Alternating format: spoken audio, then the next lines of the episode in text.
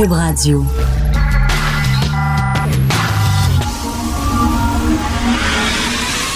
De 10 à 11. De 10 à 11. Richard Martineau. Politiquement incorrect. Cube Radio. Bon lundi, merci d'écouter Cube Radio et Politiquement Incorrect. Connaissez-vous Martin Patriquin?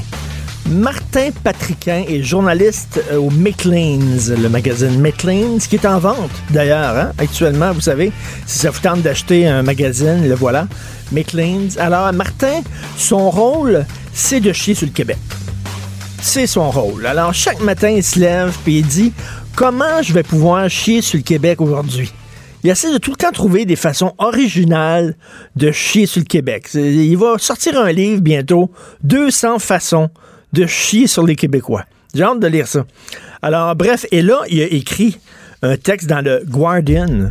Je sais pas si vous savez c'est quoi le Guardian, mais c'est un des journaux les plus importants en Europe. Sinon, au monde, c'est un journal britannique, un quotidien très à gauche. C'est le quotidien le plus à gauche en Angleterre. Et là, Martin Patriquin, parce que, tu sais, c'est plat de chier au Québec, chier, chier sur le Québec au Québec, chier sur le Québec au Canada. C'est un peu plat. Lui, il a dit, m'a chier, c'est québécois, mais à l'étranger. Fait que là, il a écrit un texte dans le Guardian sur la terrible, l'horrible loi 21. Ouh. Alors là, il y a une photo où il y a deux femmes voilées qui sont en train, qui ont participé à une, une manifestation à Montréal contre l'islamophobie, parce qu'on sait, l'islamophobie, c'est rampant, c'est rampant. Là. Au Québec, c'est dégueulasse. Alors, il y a deux femmes voilées, on dirait qu'elles sont en train de brailler. Ils ont vraiment l'air de faire énormément pitié. Et là, euh, donc, ou peut-être à moins que c'était au lendemain de l'attaque de la mosquée. Là, on peut comprendre que c'est des femmes qui effectivement étaient très touchées de ça. Mais je trouve ça d'autant plus dégueulasse de mettre cette photo-là euh, pour un texte dénonçant la loi 21 parce que ça n'a rien à voir. On dirait que ces femmes-là pleurent parce qu'elles ont été euh, harcelées, intimidées par le gouvernement québécois, alors que non du tout. Elles pleurent parce que elles pleurent les morts de la Grande Mosquée de Québec. Et de mettre cette photo-là, c'est un peu tendancieux, non? C'est un peu comme faire un lien entre ce qui est arrivé à la Grande Mosquée de Québec et la loi 21.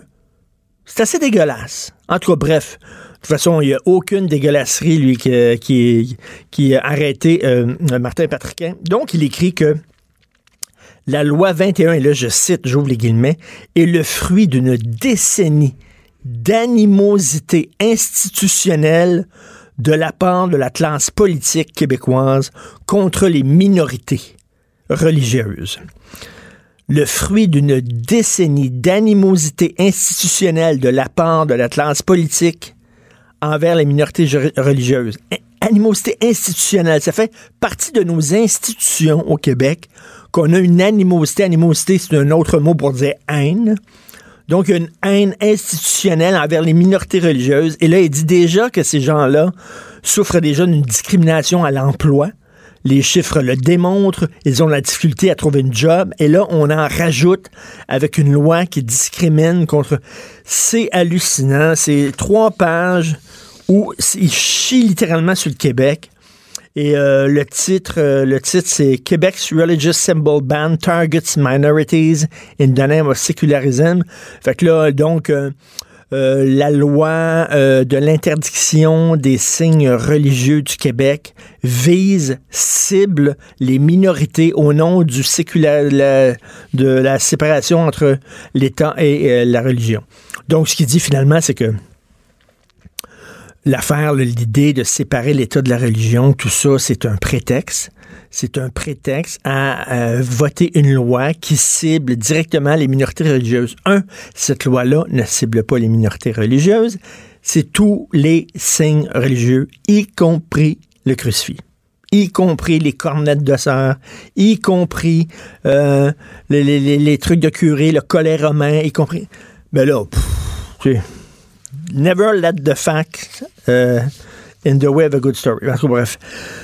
Hallucinant. Martin Patricien, c'est ça, c'est le début. Et comprenez-vous quelque chose à la position de Québec solidaire? On va en parler un peu plus tard dans l'émission avec Steve Fortin, euh, un gars de gauche qui a beaucoup d'amis à gauche, beaucoup d'amis chez Québec solidaire. Et euh, il a discuté avec ses amis euh, qui, eux, défendaient la laïcité et qui ont senti que les dés étaient pipés que vraiment qu'on voulait pas les entendre au Conseil national de Québec solidaire ce week-end. Euh, c'était déjà rié d'avance, comme on dit.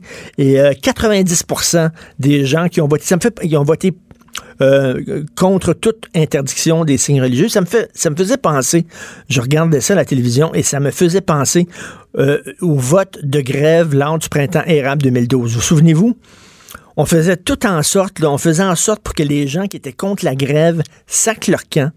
Euh, quand les gens étaient contre la grève, essayaient de parler, de prendre le micro, on les chahutait, on voulait rien savoir, on laissait durer euh, de façon euh, indéfinie la réunion, de sorte que les gens qui étaient contre la grève, à un moment donné, ils levaient les feux, sacraient leur camp, il ne restait plus seulement que les gens qui étaient pour la grève, et là, on votait finalement quand on s'était débarrassé des anti-grèves. Bon, ça ressemblait à ça. Ça ressemblait que c'était rigué. Et là, j'entendais ce matin à LCN, Gabriel Nadeau-Dubois a essayé d'expliquer la position de Québec solidaire en disant, écoutez, euh, ça va tellement loin dans l'interdiction des signes religieux, le projet de loi de François Legault, que nous autres, il fallait, aller loin dans l'autre sens. Je comprends pas. Il aurait pu continuer en disant, nous autres, on est contre mettons, la position de François Legault. On trouve qu'elle va trop loin. Par exemple, étendre l'interdiction des signes religieux aux enseignants, nous autres, on est contre ça. Mais il aurait pu continuer avec Bouchant-Taylor. Il aurait pu fort bien continuer en disant, nous autres, on, défend une position qui n'est pas aussi extrême que la position du gouvernement, mais qui est Bouchant-Taylor, non. Ils ont jeté l'héritage de Françoise David et d'Amérique Cardir littéralement dans les poubelles. Et là, ils se sont marginalisés complètement.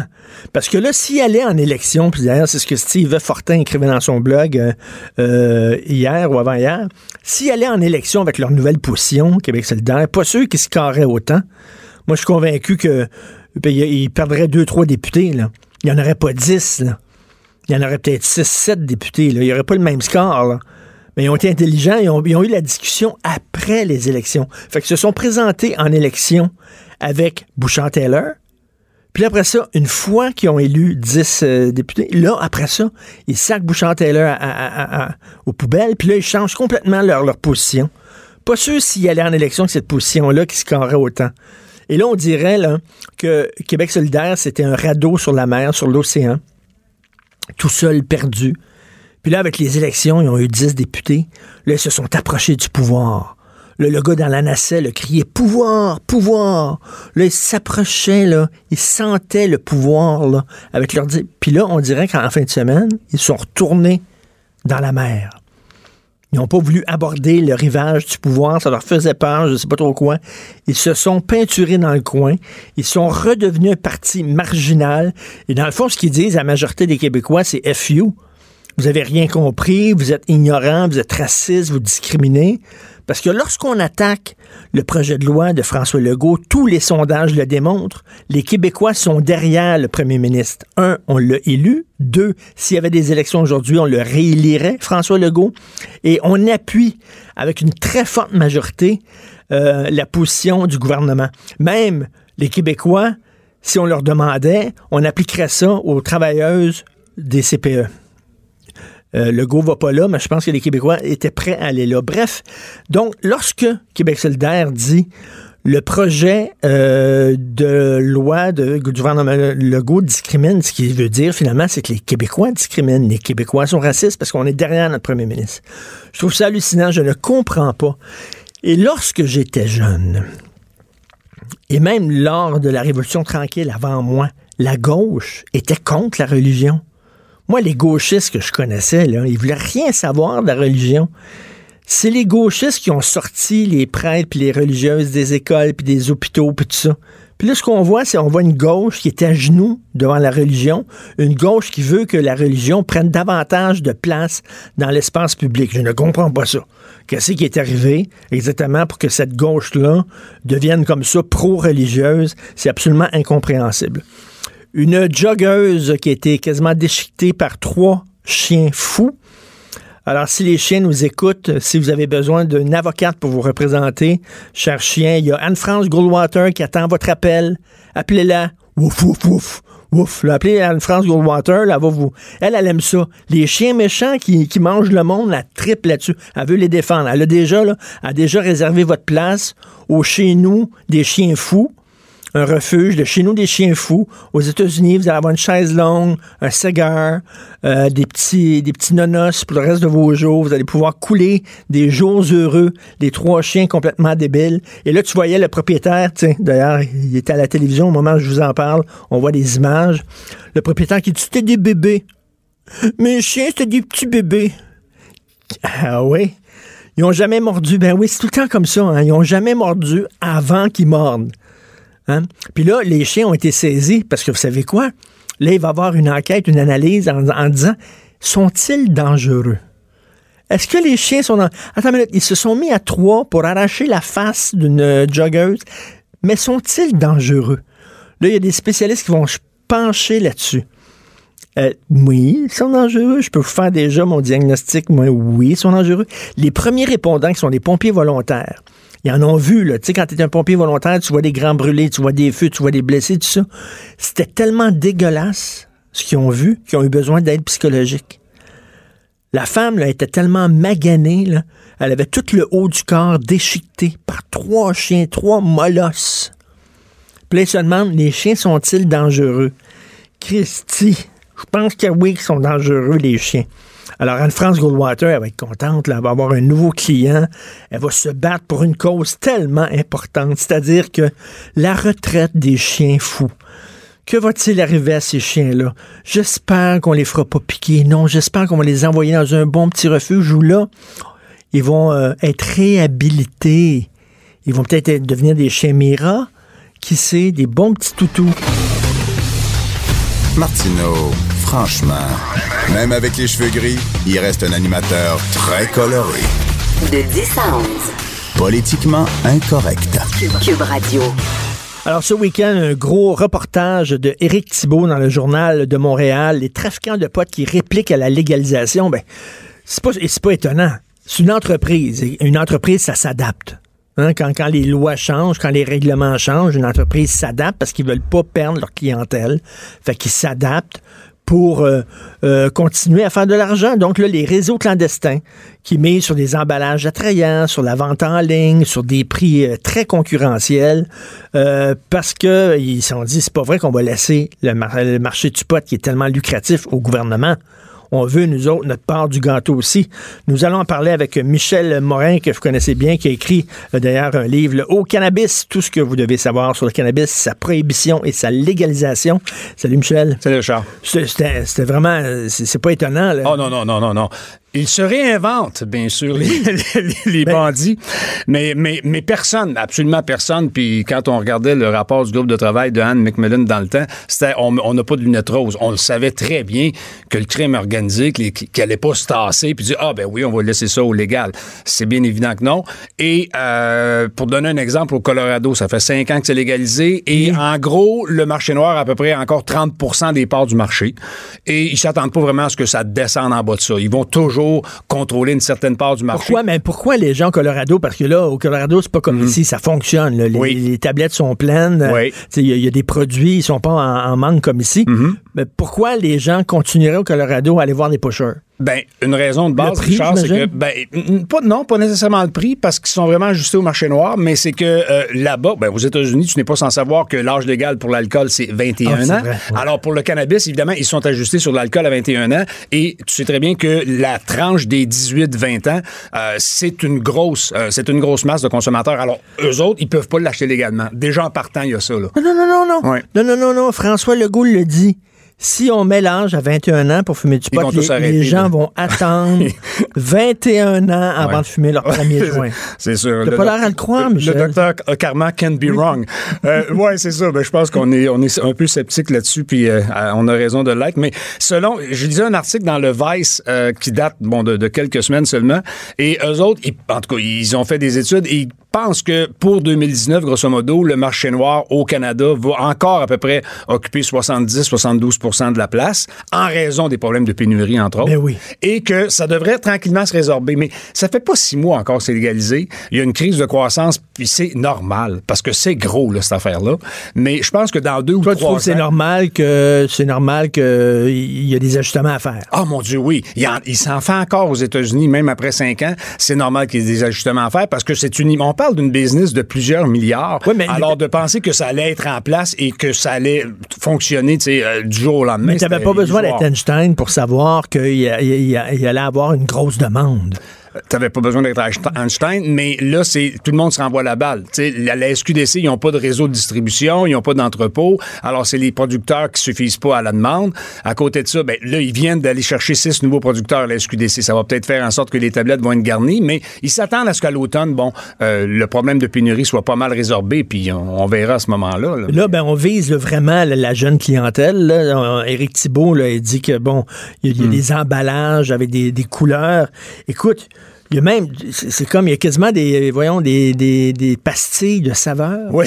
Alors, ces emballages du spot, là, on peut lire, euh, là, je, lis le texte d'Éric Thibault, Hmm. on peut lire les saveurs doux, terreux, raisin, les effets Hmm. détendus, heureux, et le taux de THC Ouais. aussi qui est inscrit. Là. Donc, ils visent vraiment, là, ils ont- Ça me surprend, Une ça me surprend que les vendeurs illégaux euh, se collent comme ça sur le, sur le visuel de la SQDC puis du pot légal et tout ça et qui essayent de se donner une belle image. Ça me surprend, je vais être franc Ben avec oui. toi parce que bon, euh, ça fait ça fait des années qu'ils opèrent puis bon, ils te vendent ça dans un sac en plastique puis ça s'en va comme ça puis c'est pas fancy puis c'est compliqué pour eux autres en, ter- en termes de puis c'est cher aussi arranger ces sacs là, l'empaquetage et tout ça. Puis ils n'ont pas besoin de ça. Quand tu, vas voir un pusher, quand tu vas voir un pusher, tu t'en Ouais. fous là, que ce soit dans des emballages attrayants. Ouais. Peut-être qu'ils se disent que la- le, le consommateur va se penser à l'abri d'une saisie par la police si ça a Ah l'air oui. légal. Il y a peut-être de ça là-dedans. Euh, c'est difficile, c'est difficile à dire, mais c'est, c'est assez curieux comme. euh, Mais ça, le, le, le pote ici, c'est, c'est, c'est quoi? C'est, c'est-tu les Hells Angels qui, qui sont derrière ça? C'est-tu la, la, la, la mafia asiatique? C'est- Ben, quand on lisait les reportages d'Éric Thibault, effectivement, on dirait que la mafia asiatique a, a une grosse part du gâteau. Puis, et je suis surpris de voir que et ils ont obtenu des permis de Santé Canada pour exploiter donc euh, une culture de potes médicale. Puis on lisait que les policiers disaient qu'il y avait un permis qui leur permettait, comme par exemple, de, de- de cultiver 200 plants, puis il y en avait comme 2000.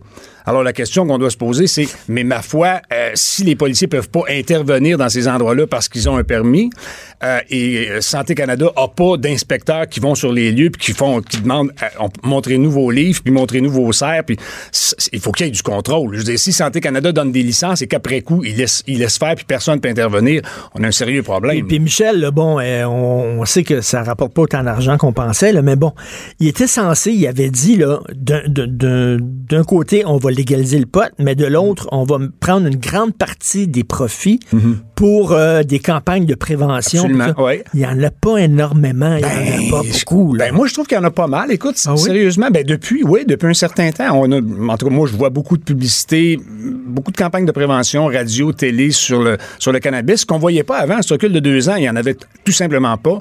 Et il y en a.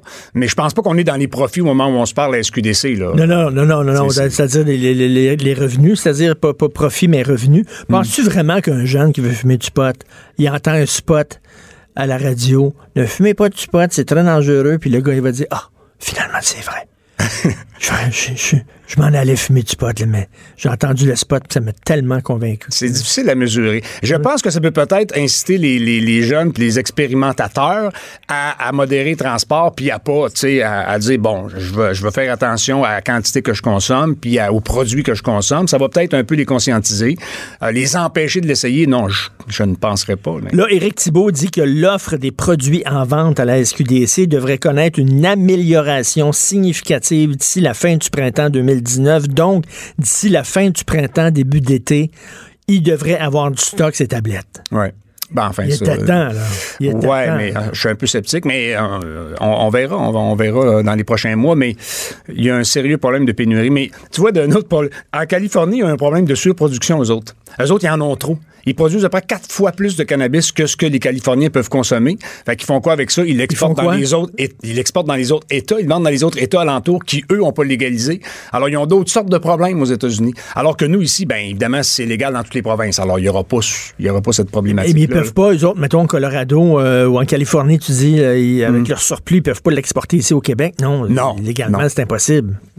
Non, c'est impossible. Puis, je- de toute façon, enfin, je pense qu'on est assez bien fourni par l'Ouest canadien. Fait qu'on n'a pas besoin de faire tout ce trajet-là, mais enfin. Là, tu viens me parler d'une décision de la Régie du, du logement? Ben oui, c'est surréaliste cette nouvelle-là. Euh, c'est que il y a une, il y a une, une dame, une Martine Brodeur, qui s'appelle, qui, euh, bon, son propriétaire l'a amené à la régie du logement pour euh, faire résilier son bail parce qu'elle fume du pot médical, ok? Et les, les, les autres locataires dans le bloc euh, s'en, s'en plaignaient. Or, elle n'a pas d'ordonnance du médecin, mais elle a dit à son médecin, écoutez, moi, quand je fume, ça me détend, ça m'aide à dormir, ça me relaxe. Et le médecin lui a signé un billet où il dit, Ma patiente affirme que lorsqu'elle fume du et sur la sur la simple production du, du billet en cours, la juge administrative a dit OK, fine, je vous donne raison, madame. Vous avez un billet comme ça qui dit que c'est. Mais, mais c'est flayé, là. Attends une minute, là. C'est- je- pas, un billet comme officiel, là. Pas du tout. Pas Parce que t'as t'as besoin de quoi, là, pour fumer du pot euh, médicinal, t'as besoin de, de pas rien que ton médecin qui t'écrit quelque chose sur un bout de papier, là. Ouais, t'as besoin, c'est ça, d'avoir une ordonnance. Puis après ça, ben, il y a un producteur comme, je sais pas, Exo, qui va t'envoyer par la poste du. du- Mais j'ai j'ai parlé avec mon, mon, mon, mon, mon docteur, le doc des hôtels sur la rive sud, qui en prescrit du cannabis médical depuis quelques années, qui est une militante. Et elle, elle me disait. Euh, Il y, a- il y a tellement d'autres modes de consommation du, du pot médical. Et euh, elle dit, au moment où on se parle, il dit, elle dit plus que la moitié de mes patients, eux autres, ils, vont vers les huiles. Alors à ce moment-là, tu prends de l'huile, il n'y a évidemment pas de fumée, évidemment pas de fumée secondaire, il n'y a évidemment pas d'odeur, alors ça dérange personne. T'as pas de buzz. Et je pense que non, et t'as pas de base. L'idée, c'est que moi, je pense qu'on devrait, en tout cas, le pot médical, sans dire qu'on devrait comme obliger les patients à le consommer sous d'autres formes que, euh, que, que fumer, euh, on devrait fortement les inciter à le faire. D'ailleurs, savais-tu, sais-tu, c'est quoi la forme, parce que ça va te faire rire, la forme de loin la plus efficace d'utilisation du pot médical, c'est en suppositoire. Hey, Quatre fois plus efficace, ça va chercher comme 80% des attends effets. minute, le matin, tu t'en popes un dans le cul. c'est ça qui arrive. Et mais non non mais il y a plein d'études là-dessus et c'est de loin le- ce qui est le plus efficace et c'est pas euphorisant en plus. Fait que- et- mais il paraît Un que c'est suppositoire. Oui monsieur. Boy. Oui, monsieur. Qui l'eût cru? Mais, et, et l'huile, c'est d'ailleurs meilleur. Et c'est pour ça que toute la problématique de, bon, la fumée secondaire ou quoi que ce soit, va falloir qu'à un moment donné, le pot médical, je pense pas que ça devrait jouer d'une immunité totale. T'as pas une immunité parce que t'as un, t'as un papier du médecin et de dire dans le bloc, tu peux fumer comme tu veux. Mais, mais, mais ça, ça crée-tu un précédent, là? Parce qu'elle, Oui. bon, ils ont Oui. dit. Donc, ça veut dire que ça, ça fait-tu comme un, un genre de jurisprudence, puis à partir de là, il suffit d'aller voir un médecin, puis qui t'écrit, ben oui, mais Oui, mais d'après moi, Richard, euh, le propriétaire va aller en appel, ça va aller au, euh, au bureau de révision euh, de la régie du logement. Et d'après moi, ça va être renversé parce que c'est. hmm, c'est- je trouve ça peut-être un peu douteux comme décision. Là. Tu sais, tu- tu- tu t'imagines une gang de jeunes avant, les, ils étaient ensemble puis ils fumaient du pot euh, en cachette dans, dans- dans la ruelle. Là, c'est comme, ils baissent toutes leurs culottes. ils sentent pas peur toute la, toute la Ouais, comme- Non, mais c'est pas euphorisant. Fait que c'est, pas. C'est, ça donne pas un buzz. euh, C'est, c'est ça. Fait que c'est pas. Ouais. Mais écoute, euh, le- le- tout le truc là, de, de- de- du docteur, là, euh, voyons, Carman, là, Ouais. Euh, c'est mauvais pour le cerveau, euh, il faut attendre 21 ans. T'en penses quoi de ça? Toi, tu as étudié et analysé le cannabis pendant des années. C'est-tu vrai qu'il faut attendre 21 ans pour fumer du pot? Parce que Ouais, ben, on en a parlé un peu la dernière fois, Richard. Moi, je vais te dire, c'est que, un, l'histoire du cerveau qui se développe jusqu'à 25 ans, je j'en ai un peu parlé l'autre fois, c'est une moyenne. Il y en a Ouais, qui- il y en écoute, a, moi, ça je connais des gens qui ont Euh, 60 ans, mais le cerveau n'est pas encore développé tout à Je fait. pense là. pas au président américain en parlant de ça. mais non. Non, mais effectivement, c'est une moyenne de 25 ans. Et de toute façon, il est démontré, évidemment, que l'alcool provoque bien plus euh, d'effets, bien plus d'effets néfastes sur le développement du cerveau que le cannabis. Ben oui. Et on parle de cannabis, ça peut avoir des effets, puis c'est pas démontré. Écoute, pour là. les gros usagers qui forment une, vraiment une petite minorité. Fait que, tu sais, c'est pas, euh, c'est- pas noir et blanc. là. Écoute, à partir de 18 ans, Mm-hmm. Tu peux euh, boire des, des boissons. là. Euh, Tu sais, la, la- la- jeune fille qui est morte, le noyée dans, une, dans ouais. une flaque d'eau. là. Ouais, c'est horrible. Parce que Ouais. c'est, c'est- Tu veux le taux d'alcool dans ces affaires-là? C'est hallucinant. Ça, Mm. c'est correct. À partir de 18 ans, tu peux acheter ça en toute légalité. Ouais. Mais le pote, ils veulent mettre ça à 21 ans. Mais tu vas pouvoir boire du fucked up, ça, là, puis te Ah ouais. ramasser, te noyer dans une flaque d'eau. Ah oui. Des armes à feu, à partir de quel âge tu peux en avoir? Je pense que c'est 18 ans aussi. Ah, tu sais, tu peux conduire une voiture à 16 ans, ça, ce qui représente des dangers. Tu sais, à, à quelque part, non, non, c'est inconséquent de dire on va différer ça à Mais 21 il- ans, parce qu'à la base, ça, ça- ça va dissuader personne. Ils veulent pas reculer là-dessus, hein? Ils sont vraiment, ils mordus. Non, non, puis c'est de la pensée magique, puis c'est malheureux de, de- de voir ça. tu sais, C'est comme fait beaucoup de prévention puis d'éducation, mais euh, c'est envoyez pas les jeunes euh, tu sais, dans le marché noir puis sais, C'est, c'est non, c'est absolument incohérent. Puis je- ils ont pas l'air de vouloir changer d'idée, malheureusement. Écoute, euh, je, je fais rien qu'une petite parenthèse, là, brièvement, parce que tu as aussi écrit un livre sur l'athéisme. Oui. OK? Euh, euh, et, et- et de, bon, euh, il y a le projet de loi de, de- de François Legault. Puis, Oui. puis il y a eu le, le- le Congrès national de Québec solidaire. Et je disais, avant, là, il fut un temps où la gauche était très près de- des athées, où c'était la gauche qui luttait contre la religion, où c'était la gauche qui voulait pas avoir de religion dans l'espace public. Et là, Mm. on, est rama- on se ramasse avec une, une gauche de Québec solidaire qui se met à genoux devant la religion. C'est bizarre quand même. Il y, a, il y a eu un changement. On dirait qu'on se met plus à genoux devant les autres religions. Oui. quand c'est des atteintes à- au bon vieux euh, catholicisme local, Ah non, c'est moins. euh, ça. Et je veux pas ici lancer de débat furieux, Richard, mais je sais que c'est une question qui tient à cœur, puis moi aussi. Mais il y a quelque temps, il y a un prêtre catholique qui a été euh, poignardé. Oui, à l'oratoire C'était Saint-Joseph. c'était un entrefilet. On s'entend pour dire Oui. que ça, ça- Je me disais, si ça avait été un imam, je sais pas s'il y aurait, si ça aurait eu le, le même effet. En fait, tu comprends, dans le sens que euh, il y aurait probablement eu des débats sur no- notre islamophobie et tout ce que tu veux. Et tout, tu sais, alors que on dirait que, tu comprends ce que je veux C'est deux poids, deux mesures. Peut-être un peu, là. C'est en tout cas, ça, ça mérite d'être débattu. Ben, à ça, travers le monde, il y a des milliers de chrétiens qui se font massacrer dans certains pays, puis t'en entends pas beaucoup, beaucoup parler là-dessus. Mais c'est un autre débat. Oui. Euh, bien sûr, je vais te laisser parce que tu es en il faut peut-être popper un, un suppositoire. Non. Martino, le seul qui peut tourner à droite sur la rouge à Montréal. De 10 à 11. Politiquement incorrect. Mais c'est politiquement correct de l'écouter. Alors, tout le lundi, nous parlons de l'actualité avec Jérôme Blanchet-Gravel. Salut, Jérôme. Richard. Écoute, euh, je sais que toi, tu aimes beaucoup lire la presse étrangère. En début d'émission, je parlais de ce texte de Martin Patriquin, qui est un journaliste du Midlands, qui adore bâcher les Québécois. Et là, c'est dans The Guardian que tu Ben connais, un journal extrêmement lu. Écoute, il dit, je rappelle cette phrase-là parce que c'est hallucinant.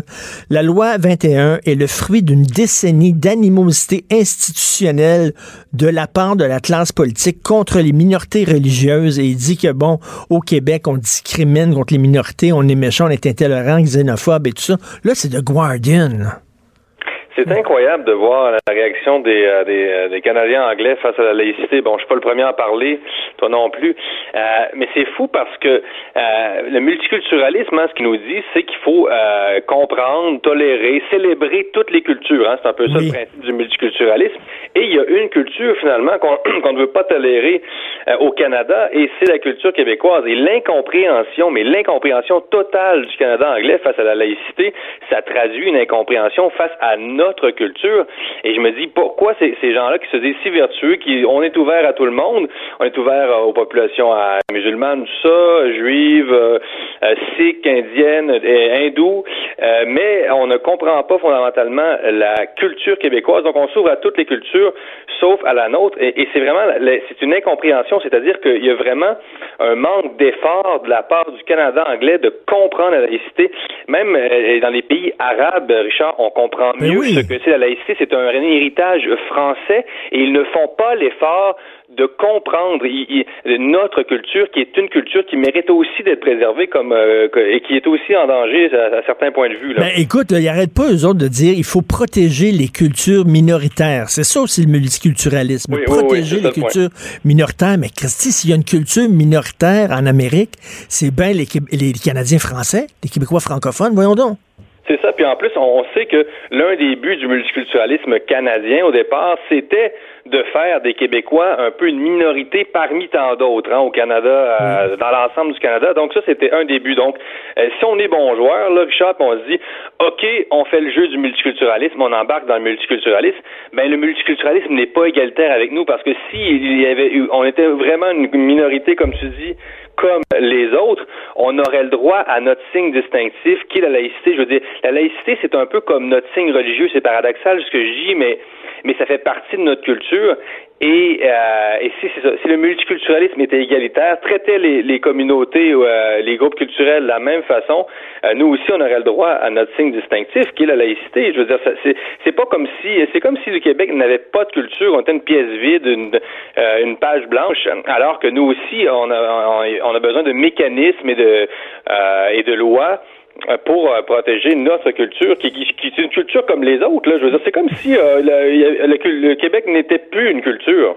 Ben oui, non, c'est, je ne comprends pas. Et écoute, comme, comme dirait, euh, comme dirait euh, ma mère, ils comprennent ni du cul ni de la tête. T'as beau t'asseoir, prendre, prendre un, Québé un Canadien anglais. Puis tu sais, Martin Patriquin, c'est pas un imbécile, c'est un, ben journaliste, c'est pas un imbécile. T'as beau t'asseoir avec ces personnes-là, puis lui expliquer dans des termes extrêmement clairs c'est quoi la laïcité, ils ne comprennent pas. Pour eux autres, c'est une attaque frontale contre les minorités ethniques, culturelles et religieuses. C'est pas ça. C'est ça le point. Comme tu dis, pourquoi ces gens-là qui sont brillants ben ne font pas l'effort de s'ouvrir un bon livre sur la laïcité, aussi d'essayer de, comprendre ce qu'est la France, parce que la laïcité, on n'hérite pas ça euh, du Canada anglais. Richard, justement, on, on hérite ça de la France. Et, et, la, position de Legault, elle est modérée parce que c'est pas la laïcité intégrale à la française. Le Québec est aussi influencé par la culture anglo-saxonne, c'est évident.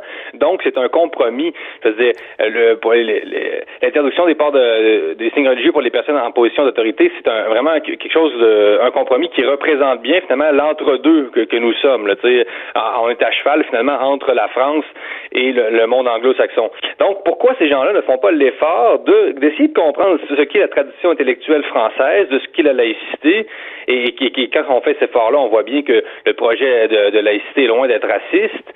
Euh, ça n'a jamais été pensé comme ça par les euh, par les théoriciens de la laïcité en France. ça, ça n'a jamais été considéré comme quelque chose de raciste. Bon là, aujourd'hui en France, on a des débats qui ont, avec l'influence justement des, courants anglo-saxons ben Là, on, traite même les Français de racistes aujourd'hui, euh, les laïcs. Mais, euh, mais c'est ça le point, c'est qu'ils font l'effort, tu sais, ces gens-là vont faire l'effort de comprendre l'islam, de comprendre toutes sortes de religions exotiques, mais ne feront pas l'effort de comprendre un peuple fondateur du Canada, les Canadiens français, les Québécois. Donc c'est incroyable. Vous faites l'effort de, vous plonger dans des textes de l'hindouisme, mais vous faites pas l'effort de vous plonger dans notre culture à nous. Mais oui, c'est, mais tu as tellement raison. Écoute, Québec solidaire, là, tu sais, on disait de la gauche, euh, ils ne veulent pas gagner, ils veulent avoir raison. Ça a été souvent, ça a été longtemps le cas de Québec solidaire. Moi, je me suis dit, avec les dernières élections, ils ont maintenant 10 députés, euh, ils, même ils dépassent le PQ, euh, ils ont comme humer l'odeur du pouvoir, ça va, ça va les titiller, puis ils vont vouloir soudainement se rapprocher un peu plus de la majorité euh, des Québécois parce qu'ils sentent le pouvoir, mettons, peut-être à portée de main, peut-être. Là. Et là, au contraire, ils se sont radicalisés encore ben plus ce week-end. Oui, non, euh, ça c'est étonnant. Ça, ça m'étonne. Euh, écoute, on en vient presque à regretter Françoise David et Amir Kadir. Ben, mais hein. Euh, qui incarnait finalement, évidemment, une gauche révolutionnaire, là, on, les connaît, mais je serais curieux de savoir ce qu'ils pensent vraiment, euh, et Françoise David, de ce virage-là un peu irrationnel, émotif. C'est un virage émotif. Le Québec solidaire est plongé dans l'émotion. Euh, on pourrait même dire dans la religion, là, c'est le cas de le dire avec la nouvelle position sur la laïcité, mais dans un espèce d'esprit là euh, missionnaire. Effectivement, il se radicalise sur la position de l'environnement. Euh, qui est une cause légitime, hein, je, je, le répète.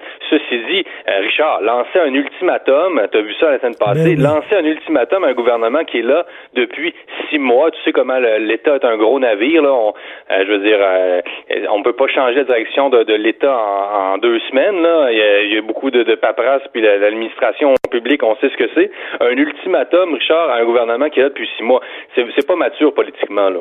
Non, non, absolument pas. Écoute, sur un autre ordre d'idée, tu voulais parler de l'appel au boycott euh, du Bruni par euh, euh, George Clooney. C'était suivi par Elton John. Donc, au Brunet, un Ben État oui. très, très riche, là, les femmes adultères et les homosexuels risquent la peine de mort. là. Ils vont être lapidés. Effectivement, et George Clooney, on connaît euh, la gauche hollywoodienne euh, qui, depuis plusieurs années, disons, euh, fait la morale pas mal aux Américains, mais aussi à l'ensemble du monde. Là, on...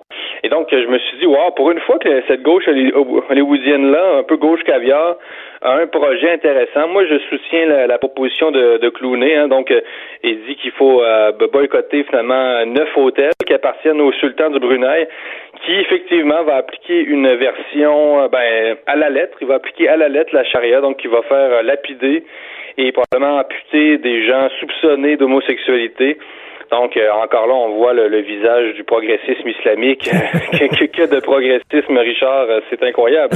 Euh, et donc, non, euh, saluons euh, le geste. Et quand on dit acheter, c'est voter, évidemment, euh, c'est pas pour le commun des mortels, là, ce genre d'hôtel-là.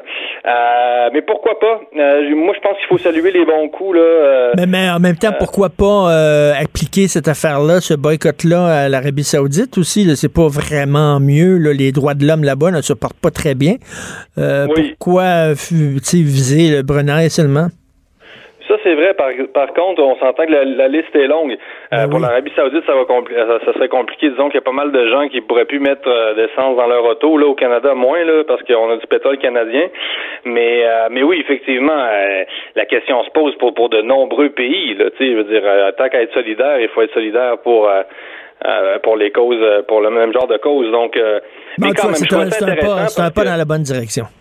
oui, parce que quand même, t'as vu, t'as- toi, t'es un, un grand cinéphile, t'as regardé les derniers Oscars, c'est devenu tellement euh, moraliste, Ah oui. la, la gauche hollywoodienne est devenue tellement moralisatrice que, euh, et, et vraiment, c'est la bien-pensance, c'est c'est le multiculturalisme extrême. Et là, pour une fois que, bon, quelqu'un ose dire qu'il y a un régime islamique qui, qui sort un petit peu du cadre du politiquement correct, je pense que Clooney le fait, ben je me dis, bon, une bonne nouvelle, saluons-la. Écoute, toi, t'aimes beaucoup le Mexique. Hein? Tu as été au Mexique là, pendant une couple de, de semaines, couple de mois récemment. Euh, tu y vas assez régulièrement. Là, le Mexique demande des excuses de la part de l'Espagne pour les dérapages qui ont été commis lors de la conquête. On sait que les Espagnols sont arrivés au Mexique. Ils ont décimé euh, les populations autochtones, euh, les Mayas, entre autres. Et là, le Mexique demande des excuses. Qu- Qu'est-ce que tu penses de ça, toi, ces affaires-là, de, de revenir en arrière, puis essayer de juger l'histoire à la lumière de l'actualité d'aujourd'hui? Oui, ouais, ça m'a ça m'a euh, ça m'a étonné. Ben ça m'a étonné. Moi, je, je déteste pas AMLO, hein, le président de, de gauche du Mexique, Andrés Manuel López Obrador. Euh, c'est un bon gars, je pense. Euh, honnêtement, c'est- la gauche gauche de Richard là. Mais c'est la gauche, c'est la vieille gauche. Ce qui est le fun en Amérique latine, c'est que la gauche, c'est souvent encore de la gauche. Euh, on a déjà on a déjà parlé de ça. Mais tu sais, ils se préoccupent encore eux de l'économie, les inégalités sociales, ce dont la, la gauche ne parle plus beaucoup ici là. Euh, et donc, euh, euh, c'est le fun de voir qu'il y a encore de la vraie gauche. Et je m'entends très bien moi avec les gens de gauche en Amérique latine en général, ce qui, est- ce qui est- c'est quand même euh, révélateur de quelque chose. Ceci dit, Tu te fais pas là, sortir, tu te fais pas sortir des bars là-bas là, quand tu vas dans un bar de gauche. ok? Non, non, non, c'est le fun l'Amérique latine, Richard, te le dis, là. Et pour, pour toutes sortes de bonnes raisons. Et donc, et quand j'ai vu ça à AMLO, mais là, j'ai dit, oh non, là, AMLO, parce qu'on l'appelle, on le surnomme comme ça, Andrés Manuel López Obrador, euh, c'est ses initiales. Et là, j'ai dit, oh non, là, il s'inspire de Justin Trudeau ou quoi? Demander à l'Espagne hein, de s'excuser pour la conquête. Et, et franchement, le, le- le Mexique, ce qui est beau aussi du Mexique, c'est son métissage.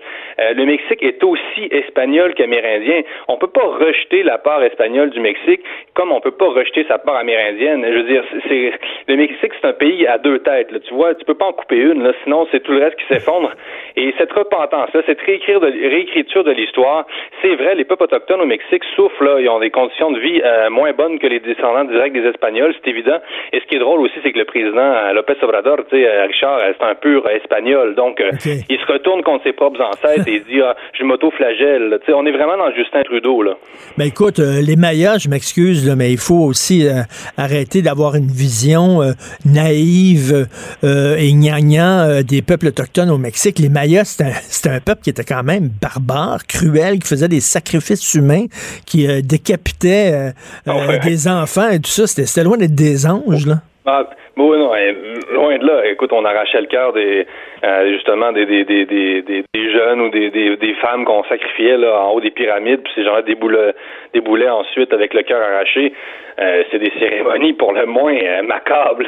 C'est donc on est toujours dans le mythe du bon sauvage et, et, ça sert à rien. Je veux dire, si vous voulez améliorer les conditions de vie des peuples autochtones, favoriser leur accès à l'éducation, c'est pas en faisant de l'autoflagellation, pas en faisant des cérémonies pénitentielles, en disant le Mexique on n'aurait pas dû être espagnol. On peut pas revenir en arrière. L'histoire se, se, réécrit pas. Mais, non, mais comme tu dis, là, réglons des vrais problèmes concrètement. Puis tu dis, toi, une des bonnes qualités de la gauche en Amérique latine pour le Mexique, c'est justement qu'ils sont concrets. Ils sont pas dans des dans des débats abscons puis abstraits. Ça, c'est du symbole, les excuses puis tout ça. C'est du symbole, c'est de la symbolique, ça. ça donne oui, oui, c'est de la symbolique creuse. Et plus que ça, euh, je veux dire, euh, les populations autochtones et espagnoles se sont presque complètement fondues. Là. Il reste quelques descendants purs des Espagnols, comme le président, puis il reste des Amérindiens purs, entre guillemets. Là.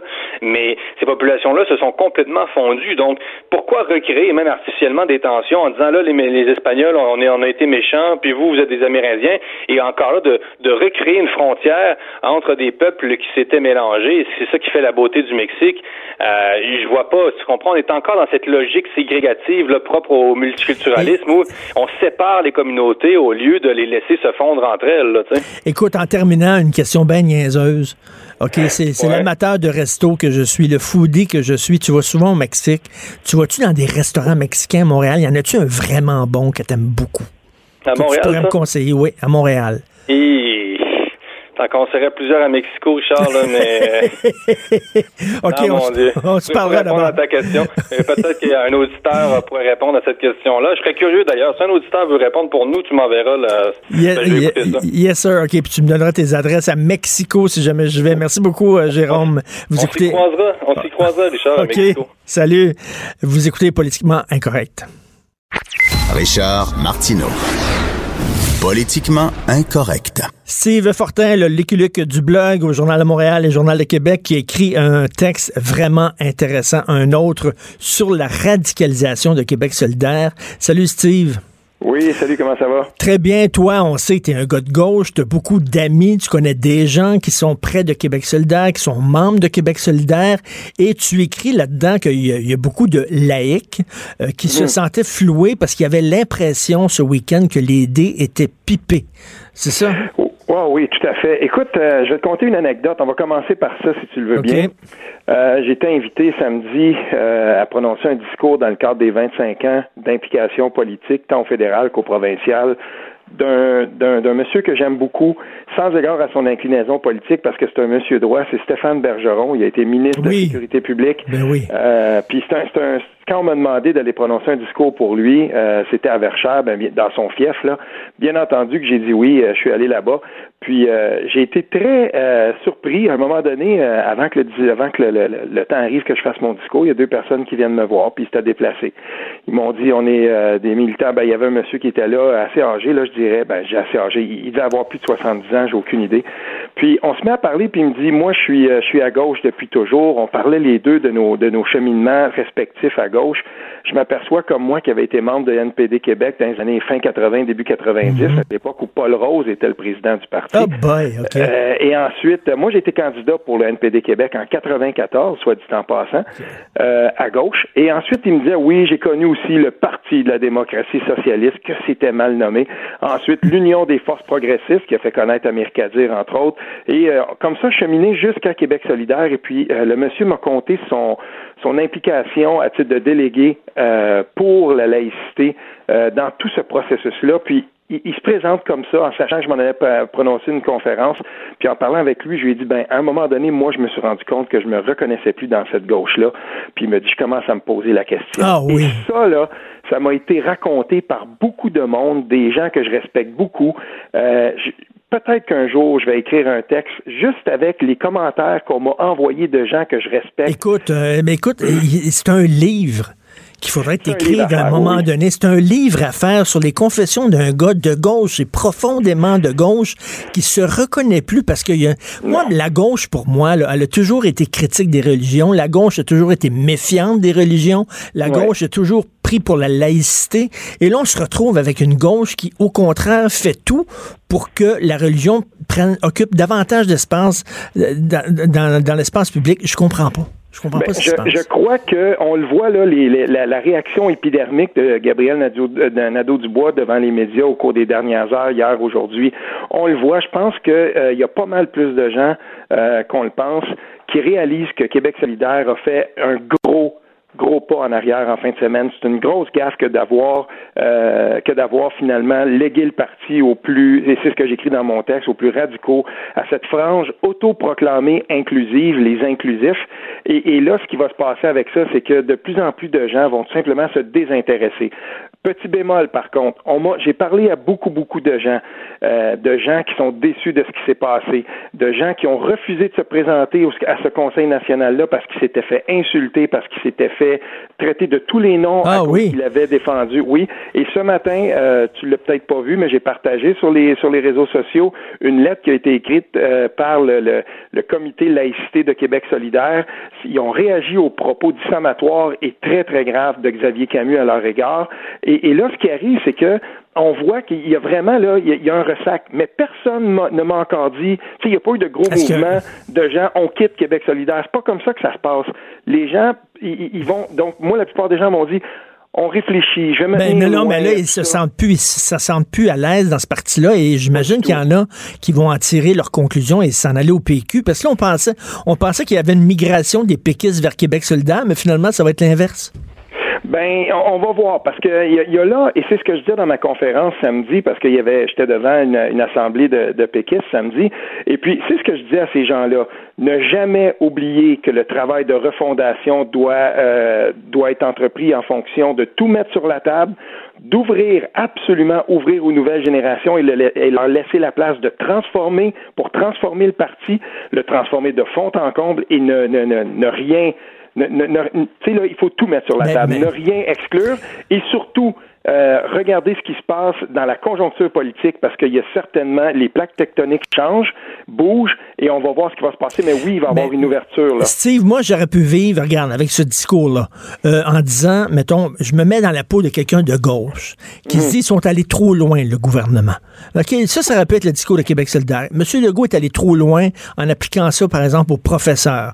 Nous autres, on trouve que c'est vraiment exagéré, mais on, on- on continue de, de dire que Bouchard-Taylor était, était la, la position acceptable. Là, Gabriel Nadeau-Dubois, ce matin à LCN, il dit ils sont allés tellement loin de leur bord, le gouvernement, qu'on n'avait pas le choix qu'aller loin, mais de l'autre côté. Ben non, il aurait pu continuer à défendre Québec, à défendre Bouchard-Taylor. Je comprends La, pas? conclu- la conclusion de mon texte hier, c'était que heureusement, et c'est un acquis appréciable de notre société, les Québécois ne sont jamais dans les extrêmes, ni à gauche ni à droite. Et c'est pas vrai que le gouvernement, euh, euh, le gouvernement Legault est allé tellement loin. Ça, c'est faux. Le gouvernement Legault a proposé une, euh, a proposé une solution, une solution, je crois. Tu sais, on le voit dans les sondages qui sont là. Il y a bien des gens qui auraient préféré qu'il aille plus loin. Le Parti québécois proposait quelque chose qui va un peu plus loin en incluant les CPE, les, les, les gens qui sont dans ce, dans ce milieu-là, les, surtout des femmes. Mais là, le gouvernement Legault propose lui aussi une solution de compromis. Ce qu'on oublie là-dedans, là, puis quand les gens commencent à discuter puis qu'on on se tire les cheveux, les gens disent oui, mais il n'y a pas ça, il n'y a pas ci. Attendons, la commission parlementaire va être rapide. On, on la veut rapide parce qu'on veut pas trop s'étendre, mais il va y en avoir une. On va discuter des. Tu sais, il y a des incohérences là-dedans. On a parlé, toi puis moi, la semaine passée. On a parlé des incohérences de ce projet de loi-là, les écoles privées confessionnelles et tout ça. Mais ça, ça va être en, co- en- en commission parlementaire. On peut encore infléchir la, la position du gouvernement. Mais- Ce que Québec solidaire a fait en fin de semaine, c'est que c'est exclu des commissions parlementaires parce qu'il est tellement radical qu'il va se présenter là, puis absolument rien à dire. Parce que sa franche radicale lui a coupé toute l'herbe sur le pied pour être capable Mais- de négocier avec le gouvernement. Et ça, ça- ces gens-là se disent, nous, on est la véritable opposition officielle. moi, je suis très, très, très déçu de l'aile parlementaire de Québec solidaire. Moi, je croyais que les députés, ceux qui siègent en Chambre et qui représentent Québec solidaire, auraient défendu plus la position traditionnelle du parti, c'est-à-dire Bouchard-Taylor. Ils ont été extrêmement discrets. Mai 2017, euh, Richard, je, l'ai déjà évoqué à ton micro, mai 2017, à ce moment-là, Québec solidaire a trois députés. On ne veut pas discuter de faire des alliances avec le Parti québécois. On veut discuter de la possibilité d'entreprendre juste des discussions pour le faire. Deux des trois députés, euh, GND, Gabriel Nadeau-Dubois et Amir Kadir, sont pour. Manon Massé représente l'autre courant, celui qui est, qui est allergique au PQ ce qui s'est passé, les deux députés, tu sais, je veux dire, c'est quand même 66, quelques pourcents de, Non, les deux députés qui étaient pour se sont écrasés. On a vu ce qui s'est passé. Les, les sont devenus des mécréants. Ça a viré à la fois d'empoigne. Et puis, toute personne qui aurait voulu défendre cette option-là euh, et, osait même plus se lever. Mais la fois, là, ce qui s'est passé en fin de semaine, c'est que les gens avaient appris de ça. Quand, devant la frange radicale du parti, il y a bien des gens qui ont décidé de tout simplement pas se présenter. Et c'est ça qui s'est passé. Donc, les, les, on, parle là de, de, de l'équipe parlementaire de, de, Québec solidaire. Ben, elle ne vaut rien devant les plus extrémistes dans ce parti-là, parce que ce qu'on voulait éviter chez Québec solidaire, c'était que le parti éclate, parce qu'il y avait vraiment un réel danger. C'est pour ça que j'ai écrit mon texte hier. Il y avait vraiment un réel danger. On s'est dit, ceux qui sont pour l'option A, l'option Bouchard-Taylor, vont finir par se rallier, en tout cas la majorité. Et on n'a pas voulu céder le terrain, on n'a pas voulu se mettre en, si on veut, là, en rogne avec la, partie la plus militante, la plus extrémiste du parti, qui, elle, euh, aurait certainement tout cassé. Ben, c'est dommage, c'est dommage parce qu'ils se, se, se peinturent dans un coin. Là. Ils redeviennent un parti marginal. Ça aurait pu être un parti qui était beaucoup plus collé euh, à la majorité québécoise, mais à gauche, euh, en étant fermement à gauche dans l'extrême. Ils n'aiment pas ça. Et puis, euh, c'est pour ça que ce parti-là a commis une grosse, grosse erreur en fin de semaine. Je, je, vais te parler, je vais te parler rapidement du PQ parce que eh, tu sais, on a vécu une journée historique euh, avec le dépôt de ce projet de loi-là parce qu'enfin, euh, on arrête de parler puis on agit. Un gouvernement qui agit. Puis en regardant ça, je me suis dit, maudit que le PQ aurait pu, le PQ là, c'est le PQ qui aurait pu porter ça. Tu sais, quand, quand la CAC leur a tendu la main en disant, faites un, on est prêt à faire un compromis puis on va embarquer avec vous autres. Le PQ qui était au pouvoir aurait pu dire, regarde, oui, on signe ça puis on dépose la loi sur la laïcité. On fait un compromis avec la CAQ, puis c'est fait. Ils ont voulu aller en élection avec ça. Ils ont voulu en faire un enjeu électoral. Moi, je trouvais ça épouvantable. Épouvantable. J'aimerais rappeler quelque chose, par exemple, par rapport à ça, Richard. C'est très important. J'ai pas eu beaucoup d'expérience, euh, je veux dire, de, de, de, de pour euh, si on veut, euh, au Parlement et tout ça. Parce que moi, j'ai, je viens pas d'un parti, euh, j'ai pas travaillé à Québec et tout ça, sauf une fois. J'ai accepté d'aider Bernard Dranville, Bernard Drinville à un moment donné quand il était ministre. Euh, il m'avait engagé pour, pour rédiger des, des, discours pour faire de la recherche sur un sujet qui me tient à cœur, c'est-à-dire l'accès à l'information puis la, la, gouvernance ouverte, hein, ce qu'on dit open government. Mais à ce moment-là, Bernard Drinville était en plein milieu de toutes les tractations sur la charte. Moi, j'ai pas eu rapport avec ça, mais je parlais beaucoup avec M. Drinville à ce moment-là. On devait se parler presque à tous les jours. Et je vais te dire une chose. De la façon dont ça s'est passé, c'est que le PQ était en commission parlementaire. On roulait, ça y allait. Puis bien sûr qu'il était pour y avoir. Tu sais, quand tu es en négociation, tu ne pas, tu veux pas montrer toutes tes cartes tout de suite. Tout le monde savait qu'à un moment donné, le PQ était pour fléchir sur la question du crucifix parce que la, majorité des gens trouvaient que c'était la chose à faire. Puis il y avait des compromis qui s'en venaient. Mais souvenons-nous, fin 2013, on commence à parler du budget du printemps qui s'en vient. Puis déjà à la fin 2013, il y a eu deux signaux qui ont dit à Pauline Marois, il ne me reste plus qu'à choisir le jour de ma chute. Parce que fin 2013, novembre 2013, décembre 2013, et la CAQ et le Parti libéral du Québec avaient déjà signifié qu'ils n'appuieraient aucun budget, aucune mise à jour économique du gouvernement, ben, du, ministre mmh. Marceau. Puis à ce moment-là, Pauline Marois savait qu'elle allait tomber. Puis malheureusement, les, ça s'est terminé en queue de poisson, la commission parlementaire du projet de loi 60, parce que euh, là, à ce moment-là, tout le monde savait que ce gouvernement-là, très faiblement minoritaire, allait tomber. Et, euh, Mais quoi, ils ont décidé, ils ont décidé de jouer le tout pour le tout puis d'aller en élection avec ça? Oui, ça? en, disant, en disant, c'est tout ce qui nous reste, c'est ça, c'est la Chambre des valeurs qui, qui, qui, effectivement, qui est appuyée par l'ensemble des Québécois. On va en faire un enjeu électoral parce qu'on n'a rien d'autre à présenter. Mais sauf que l'affaire en faisant ça, c'est qu'ils ont mis euh, le parti avant, avant avant, la cause, avant la cause, parce qu'il aurait pu régler ça, cette histoire-là, sans aller en élection. C'est ça qui était trop minoritaire pour que ça soit si facile que ça. Et euh, ne, soyons pas dupes, là, je veux dire, sur la question identitaire. Je crois que la CAQ aussi avait des cartes à jouer. Il, y avait déjà joué ces cartes-là à l'élection précédente. Euh, ne, pensons pas quand même que euh, François Legault n'était pas content d'avoir aussi cette carte-là dans son mais, mais Steve, je t'encourage. moi, j'aimerais ça lire un livre. Est-ce que ce serait un collectif, toi puis d'autres gens de la gauche, avec différents textes, un recueil de textes de gens de la gauche qui disent, écoutez, là, la gauche est importante, c'est important, mais on se reconnaît plus dans cette gauche-là. Écoute, là, ça me semble que ce serait un livre important. Ce serait un livre coup de poing. C'est une excellente idée, ça, Richard. C'est une excellente idée. Ben, parfait. Je, écoute, là, je, je te mets au travail, là. Va, va travailler sur ton livre. oui, puis j'ai d'autres idées aussi là, sur lesquelles je, travaille présentement. Je peux pas en parler tout de suite, mais euh, je te promets que quand je vais avoir quelque chose à annoncer, ça pourrait venir assez rapidement. Je vais certainement le dire à ton antenne. Yes, merci beaucoup. Cube Radio.